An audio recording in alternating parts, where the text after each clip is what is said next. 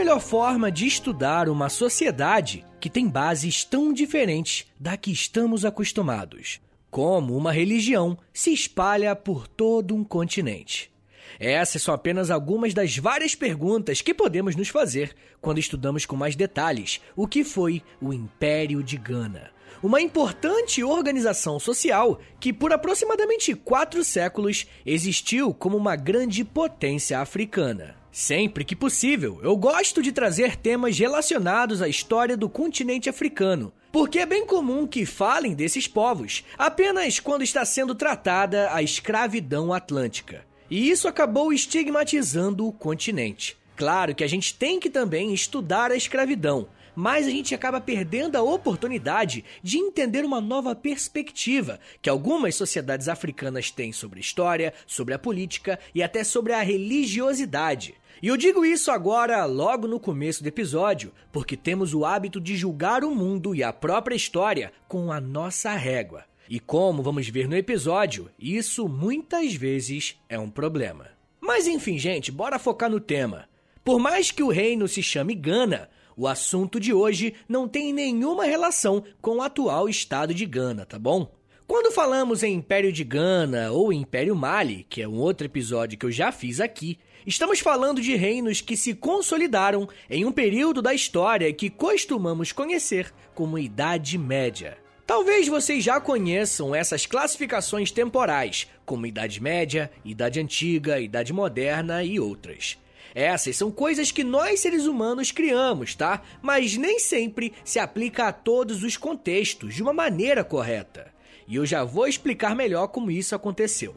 Mas o Império de Gana se consolidou a partir do século 6 e 7 depois de Cristo. E isso faz com que muitos livros chamem esse império como pertencente a uma Idade Média africana. Mas será que essa classificação é correta? Quando falamos que existe uma Idade Média africana, isso faz com que na nossa cabeça alguns princípios que conhecemos da Idade Média europeia se apliquem automaticamente aos reinos africanos que viveram no mesmo período. E nem sempre isso pode ser aplicado. Geralmente, esses reinos são classificados assim porque possuem uma grande extensão territorial, são detentores de grandes riquezas e muitas vezes são militarizados. Mas o que eu quero chamar a sua atenção aqui hoje é que não é porque o Império de Gana e o Sacro Império Romano-Germânico viveram aproximadamente no mesmo período que eles têm estruturas e bases iguais, tá ligado? Isso começa com a própria forma que esses reinos são chamados por outros povos que habitavam na região. Quando estudamos a formação do Império de Gana, somos constantemente apresentados a termos árabes para se referir ao que chamamos de reinos sudaneses. Eu sei que atualmente existe um país chamado Sudão, mas não estamos falando dele nesse momento. Os povos árabes costumavam chamar os povos que viviam ao sul do deserto do Saara como os Bilad as-Sudan, ou seja, Terra dos Negros. Essa Terra dos Negros fazia referência a uma extensão geográfica que chamamos de Sahel uma área ao sul do Saara que vai do Oceano Atlântico até o Mar Vermelho, cortando completamente o continente africano, de oeste a leste. O Sahel fica localizado entre o deserto do Saara, mais ao norte, e entre as florestas tropicais que estão ao sul dessa região. E vai ser nesse território que vamos focar hoje no episódio, para a gente compreender como que o Império de Gana se formou e se consolidou por tanto tempo. Agora que vocês entenderam de onde estamos falando, eu quero focar a sua atenção ainda mais. O Império de Gana, que viveu dentro do Sahel, fica localizado próximo à bacia do Níger, a oeste do continente africano. E é importante dar esse zoom no mapa, porque na época existia uma diversidade muito grande de povos habitando a mesma região, e muitos desses povos eram nômades. Então você sabe, né? Se eu não focar territorialmente, a coisa pode ficar confusa. Mas desde o século 3 a.C., essa região era habitada por povos de origem linguística mandé. Mas nenhum povo se sobressaiu sobre os outros até o século 3 ou 4 depois de Cristo, quando vemos o crescimento de um povo chamado Berbere. Os berberes tinham como principal característica ser um povo que vivia do comércio e que fazia muitas das suas rotas comerciais no próprio deserto do Saara. Os povos berberes vão conseguir subjugar os povos menores daquela região e, com isso, vão passar a cobrar impostos desses grupos, uma estratégia muito normal na história. Por conta do início desse tipo de relação com povos menores, muitos estudiosos afirmam que esse é o início do Império de Gana, que começou por volta do ano 300 depois de Cristo.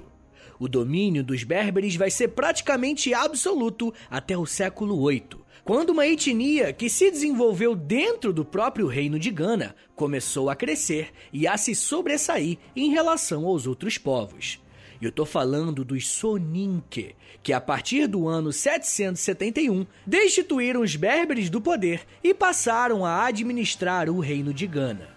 Na região do Sahel, os Soninke eram os que habitavam mais ao norte e, por isso, tinham grande contato com os povos nômades do deserto do Saara. Uma coisa que é importante citar é que esse reino não tinha nenhum nome oficial, tá? A palavra Gana é um título do governo e provavelmente está ligado a um termo soninke para guerreiro, que é Gaianana.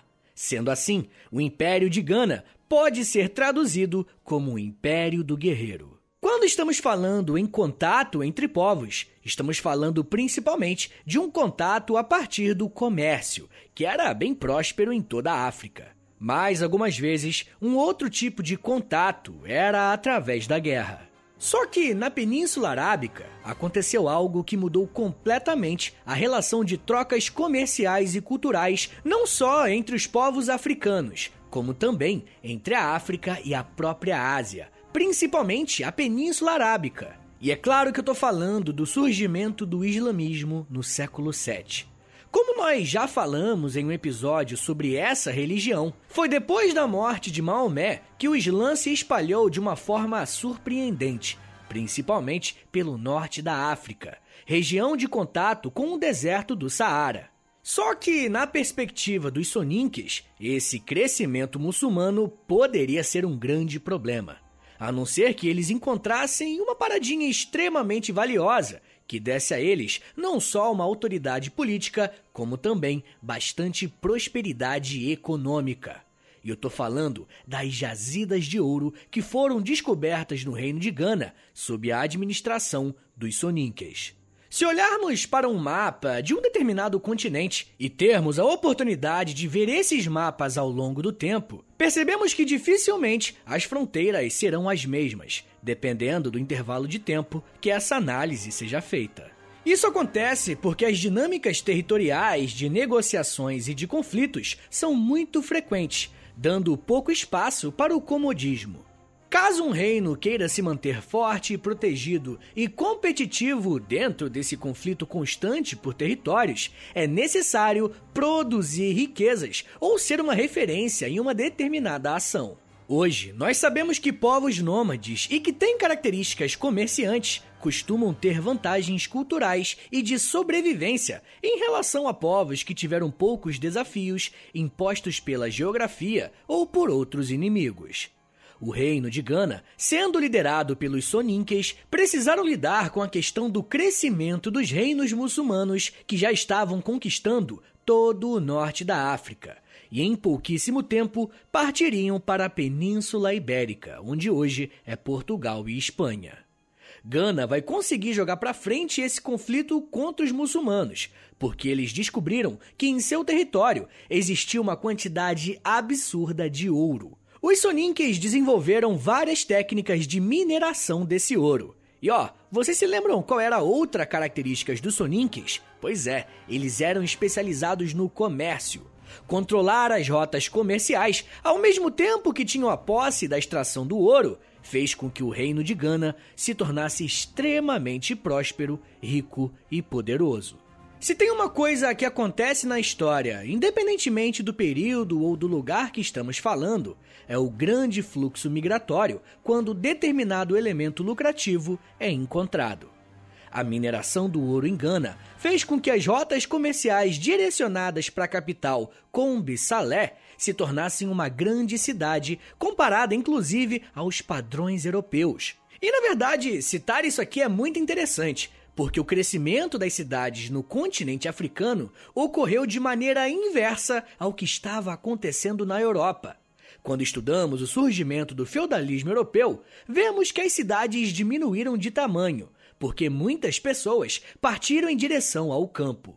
Gana é um exemplo de como um intenso fluxo comercial atraiu muitas pessoas para dentro das suas cidades. E é aquilo, né, gente? Atrair tantas pessoas fez com que o povo do reino de Gana tivesse contato com muitas outras culturas, inclusive as culturas de origem árabe muçulmana. Eu estou citando a questão árabe e muçulmana porque, de certa forma, conhecê-los é central para conhecermos o reino de Gana. Durante muito tempo, os povos que compunham o reino de Gana foram marcados pela oralidade, ou seja, pela tradição oral. A escrita até era usada em alguns pontos, mas a oralidade era a forma mais comum não só de comunicação, como também de preservação da história. E vai ser a partir do contato com os árabes que a escrita passará a ser mais usada e muitos dos termos que usamos até agora são de origem árabe. Só que ter a sua história sendo escrita por um povo estrangeiro pode ser algo bem problemático e que pode atrapalhar a nossa análise. Quem fala sobre isso é o historiador François de Medeiros, ao dizer que, abre aspas, Durante muito tempo, houve o hábito de se olhar a zona subsaariana com aquilo que se pode chamar os óculos do Islã, ou seja, ver a sua história exclusivamente pelos olhos da sociedade muçulmana estabelecida na África do Norte, de onde provém a maioria das nossas fontes escritas. Fecha aspas. É claro que é ótimo termos fontes escritas a respeito de um povo que não existe mais. A questão que esse autor nos coloca é que estudar um povo sob a lente de um terceiro pode colocar o nosso foco em um lugar que o Império de Gana não estava olhando. O próprio professor François vai dizer que, analisando esses escritos de forma mais detalhada, ele conseguiu perceber que o povo de Gana estava bem focado nas, abre aspas, preocupações do mundo muçulmano oriental e magrebino, fecha aspas. A primeira coisa que temos que nos perguntar quando percebemos isso é: o Império de Gana estava mesmo tão focado nos muçulmanos ou são os muçulmanos que escreveram dessa forma para valorizar os seus próprios feitos? Vocês estão entendendo como que a análise histórica precisa necessariamente fazer perguntas até sobre aquilo que estamos estudando? Bom, não vai ser o nosso foco aqui estudar a fundo qual das civilizações conseguiu se sobrepor à outra. Eu só queria pontuar com vocês que nenhuma informação em história é simplesmente dada. Sempre precisamos questionar a fonte. A verdade é que a presença de ouro no Império de Gana fez com que a capital crescesse de uma forma incrível. Os registros muçulmanos afirmam que a capital abrigava uma população de aproximadamente 40 a 50 mil pessoas. Hoje, esse talvez seja o tamanho de um bairro, né? Mas pensando na Idade Média, uma cidade comportar essa quantidade de pessoas era algo extraordinário. Mas o mais interessante é que escavações arqueológicas afirmaram que as projeções dos muçulmanos estavam erradas para baixo, ou seja, é possível que ainda mais pessoas tenham vivido na principal cidade de Gana. Rapaziada, até esse momento do episódio, a gente viu o mais básico sobre o Império de Gana, né? Quais foram os povos que formaram essa região? De que forma eles se relacionavam com os estrangeiros e qual era o principal ativo econômico desse povo? Mas ainda precisamos falar como eles se organizavam socialmente e como a política era aplicada aos súditos de Gana, citando também como esse importante império chegou ao seu fim. Eu vou falar sobre tudo isso daqui a pouquinho, tá? Me dá um minutinho aí, tá, gente? Que daqui a pouco a gente volta e eu falo um pouco mais sobre ouro, viajantes, impostos, religião e comer pelas beiradas. Segura aí, que é um minutinho só.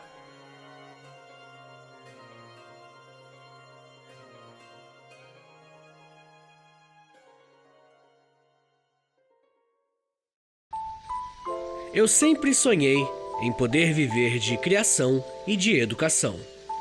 E graças ao apoio de vocês lá no Apoia-se, isso se tornou realidade. Entre em apoia.se barra História em Meia Hora, que com 10, 20 ou 30 reais por mês, você não só contribui para esse trabalho continuar acontecendo, como também recebe recompensas exclusivas para os apoiadores. Com 10, você tem acesso a um podcast semanal exclusivo. Eu me aprofundo em um tema de um dos episódios da semana e envio diretamente para o seu e-mail através do Apoia-se. Já tem mais de 70 episódios por lá e você vai receber acesso a todos eles. Além do podcast exclusivo, com 20 reais, você também recebe acesso ao nosso Clube do Livro. Todo mês nós lemos um livro sobre história e conversamos no grupo do Telegram. E depois de 30 dias, fazemos uma call no Zoom para compartilharmos as nossas impressões. E com 30, além das recompensas anteriores, eu te adiciono no meu Amigos Próximos no Instagram, onde publico conteúdos diários com curiosidades históricas, tanto no arroba História em Meia Hora, quanto no arroba Prof. Vitor Soares. E se você tiver alguma dúvida sobre o apoio, é só entrar em contato comigo pelo e-mail historiaemmeiahora.gmail.com apoia.se barra História em Meia Hora. É apoia.se barra História em Meia Hora. Valeu, gente!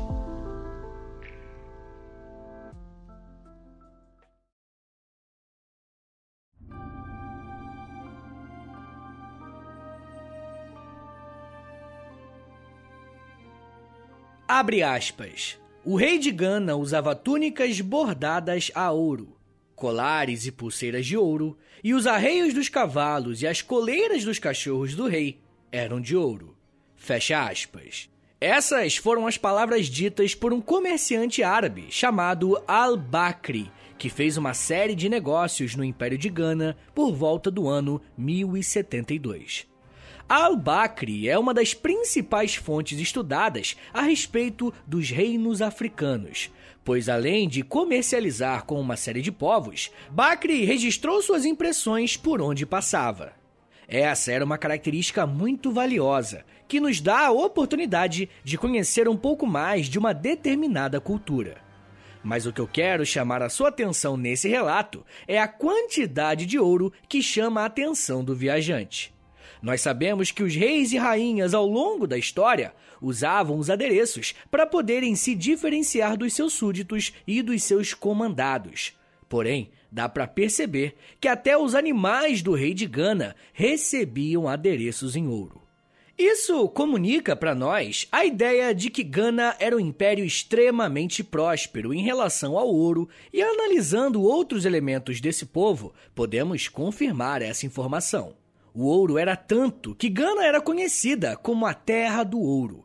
A fonte de riqueza desse governo era mantida a partir de uma fonte e complexa estrutura de arrecadação de impostos, que lucrava não apenas com a extração desses metais preciosos, como também com a venda e compra eventual. Os líderes de Gana só permitiam a entrada de povos estrangeiros porque tinham certeza de que a lucratividade arrecadada dos impostos compensaria qualquer eventual problema que eles tivessem com esses povos visitantes. A principal fonte de ouro ficava em um campo chamado Bambuk, e aquilo que não era comercializado era levado aos artesãos para produzirem itens de luxo para a elite do Império de Gana.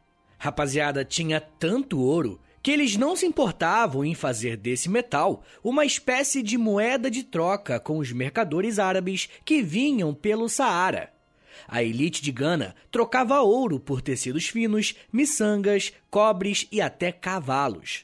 Comercialmente falando, era óbvio que o ouro era o item mais valioso do Império de Gana, mas não era o único, tá? Conseguimos observar também que as rotas comerciais controladas pelo Império de Gana transportavam marfim, peles de animais, penas de avestruz e pessoas escravizadas. Por controlar praticamente toda a cadeia de transportes, o rei de Gana tinha o poder de aplicar uma dupla tributação nesses produtos que passavam pelo seu território. Ou seja, o império recebia uma taxa na entrada e outro pagamento na saída. e a gente reclamando dos impostos que a gente tem que pagar, né? Bem, mas mesmo que pareça algo abusivo, a quantidade de pessoas e novas rotas comerciais era tão grande que os comerciantes pagavam essas taxas e ainda assim conseguiam garantir uma grande margem de lucro. Esse ciclo do ouro próspero no Império de Gana permitiu que a sua organização política se mantivesse de pé. Como eu falei, o próprio nome do império faz referência ao maior líder, e a partir dessa informação dá para imaginar qual seja a importância desse brother para a sociedade. Logo mais eu quero falar um pouco sobre esse rei, mas politicamente ele governava a partir do domínio de povos locais menores e de regiões próximas. O Império de Gana era constituído a partir de uma série de povoados e aldeias que pagavam impostos e obedeciam às normas do Gana, e o rei tinha esse poder a partir de um forte exército. O exército na sociedade de Gana era algo muito importante. Afinal, não era apenas comerciantes e viajantes que poderiam crescer os olhos para uma terra com tanto ouro, né? Na verdade, é bem possível que a existência de metais preciosos nessa região fez com que esse exército de Gana fosse tão forte. Por um lado, os soldados teriam à sua disposição uma jazida muito próspera para forjarem as suas próprias armas, sem a necessidade de ficarem dependendo da compra e venda desses itens com outros povos. Um outro ponto positivo da existência de tanto ouro é que o salário, né, entre aspas, não seria um problema para esse exército. E existem relatos de que alguns soldados recebiam seu pagamento com pó de ouro. Sendo tão relevantes e importantes para a manutenção do Império de Gana, os soldados, pelo menos a elite militar, gozavam de um grande prestígio social e também de uma riqueza considerável em comparação com os militares de outros povos. Um fato curioso que fez o exército de Gana ser bem poderoso foi a posse de camelos. Após o contato com os árabes, os povos soninques começaram a comprar cavalos, mas principalmente camelos para equipar o seu exército. Mesmo sendo um animal não tão rápido e ligeiro como os outros, o fato de estar completamente adaptado ao deserto fez da posse desse animal um grande ponto positivo a um exército que já era suficientemente poderoso. É bem provável que foi a partir do exército que o rei de Gana conseguiu juntar condições para controlar as rotas comerciais que acabaram sendo tão lucrativas. Além de comandar os exércitos e administrar as aldeias menores, os reis de Gana também tinham uma relação bem forte com a religiosidade. É quase uma certeza de que os reis de Gana eram também líderes religiosos, que tanto recebiam oferendas como eram aqueles que dedicavam sacrifícios aos deuses. De forma mais conceitual, Podemos classificar a religião em Gana como uma religião animista, ou seja, é uma religião que acredita não existir nenhum tipo de separação entre o mundo espiritual do mundo físico. Almas e espíritos não só existem, como podem ser acessados e consultados em caso de necessidade. Quem conseguiu registrar como era a prática religiosa em Gana foi o comerciante Al-Bakri, que eu já citei por aqui. Ele disse o seguinte, abre aspas, o rei tem um palácio e várias habitações abobadadas, todas cercadas por um recinto como uma muralha. Ao redor da cidade do rei há prédios e bosques abobadados, onde vivem os feiticeiros dessas pessoas, homens encarregados do culto religioso.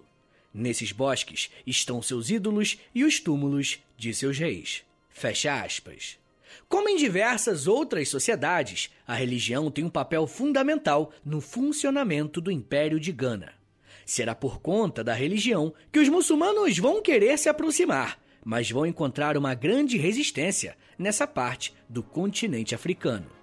Os muçulmanos conseguiram conquistar e se consolidar no poder em diversas regiões do norte da África, e por muitos séculos o Império de Gana vai resistir a essa islamização. Entender essa resistência ao Islã não é uma tarefa muito simples. Ao mesmo tempo que os reis de Gana nunca permitiram que os hábitos religiosos do Islã entrassem no palácio, a presença dos comerciantes árabes e muçulmanos era tão grande que o rei de Gana começou a dividir a capital com Bissalé. Ele começou a dividir a partir do século XI. E com Bissalé, basicamente, foi dividida em duas partes, sendo uma dessas partes ficando com os muçulmanos e a outra com o Império de Gana. Infelizmente, nós não temos o registro do nome dessa cidade dedicada aos muçulmanos. Mas o que sabemos sobre esse local é que ali foram construídas aproximadamente 12 mesquitas a uma distância consideravelmente próxima do palácio do rei de Gana, uns 10 quilômetros mais ou menos. E isso indica duas coisas. Primeiro, mesmo não aceitando o islamismo de maneira oficial, a presença de muçulmanos não representava para o rei um risco tão considerável para a permanência do trono de Gana. E segundo, a outra coisa que podemos pensar é que existia uma quantidade considerável de muçulmanos naquela região. Afinal, existiram 12 mesquitas, um número bem elevado para um império que tinha sua própria religião. O ponto, gente, é que a presença dos muçulmanos foi um dos fatores que nos ajuda a explicar como que o Império de Gana chegou ao seu fim. Num primeiro momento, a informação mais evidente a respeito do fim desse império é a sua ligação com o ouro. Da mesma forma que encontrar jazidas de ouro fez com que Gana se tornasse uma grande potência da região, quando o comércio do ouro começou a entrar em declínio por um período, as forças desse império também começaram a ruir. E com o declínio do ouro, o exército de Gana já não era tão forte como antigamente, e vai ser justamente por isso que outros povos vão conseguir desafiar a presença de Gana naquela região. Nesse mesmo período, a partir do ano de 1040, para ser mais preciso, um povo chamado Almorávidas, de origem do norte do Saara, que inclusive já era islamizado, estava conquistando muitas regiões do noroeste da África, conseguindo também dominar o sul da Península Ibérica, onde hoje fica a Espanha. Com isso, o Império Almorávida conseguiu algo inédito até então controlar as duas pontas dos portos do mar Mediterrâneo, o lado da África e o lado da Espanha. O que os almorávidas fizeram então foi marchar em direção ao sul para conquistar a capital do Império de Gana. Com o exército já enfraquecido, o rei de Gana não conseguiu juntar forças para combater os inimigos do norte. A capital de Gana foi vencida e conquistada no ano de 1076, marcando a primeira e maior derrota do Império de Gana. Ao contrário do que se possa imaginar, Gana não se desintegrou por completo, tá? Gana continuou existindo a partir dos povos que compunham o império. E vai ser nesse segundo momento que a religiosidade entra em cena mais uma vez. Se até então o Islã foi sempre algo rejeitado pelo rei de Gana, com a queda do império, alguns povos começaram a aderir à religiosidade islâmica, principalmente um povo chamado Mandinga, que ao abraçar o Islã ganhou uma popularidade tão grande que conseguiu juntar forças para se sobressaírem aos antigos membros do Império de Gana e construírem a partir dos Mandinga um novo império, chamado Império Mali. Pois é, eu já fiz um episódio sobre o Império Mali e eu recomendo fortemente que você ouça assim que acabar esse aqui. Mas é muito interessante, porque Mali é praticamente uma substituição do Império de Gana, tá ligado? Mas enfim, gente, já indo para a conclusão final, não existiu nenhum tipo de resistência armada ou algo do tipo. Era como se o tempo de Gana no poder tivesse acabado e iniciado o tempo dos Mandinga assumirem o trono e darem início a uma nova dinastia. E é por esse motivo que, se você pesquisar o fim do Império de Gana, você vai encontrar duas datas. A primeira é a derrota para os Almorávidas que eu falei, em 1076. E a segunda data faz referência ao surgimento do Império Mali, em 1240. Apesar de toda a riqueza e força do Império de Gana, esse é um reino que, para muitos, é um mistério. Não só por ser um reino africano, mas principalmente pela falta de fontes abundantes sobre essa região. Mas eu acho que depois que você ouviu esse episódio, você já consegue entender que a falta de fontes não significa que o povo estudado era primitivo ou bárbaro. Pelo contrário, o Império de Gana mostra pra gente que ele era um povo grande, próspero e muito forte, que fazia tremer os muros de muitas cidades europeias da mesma época.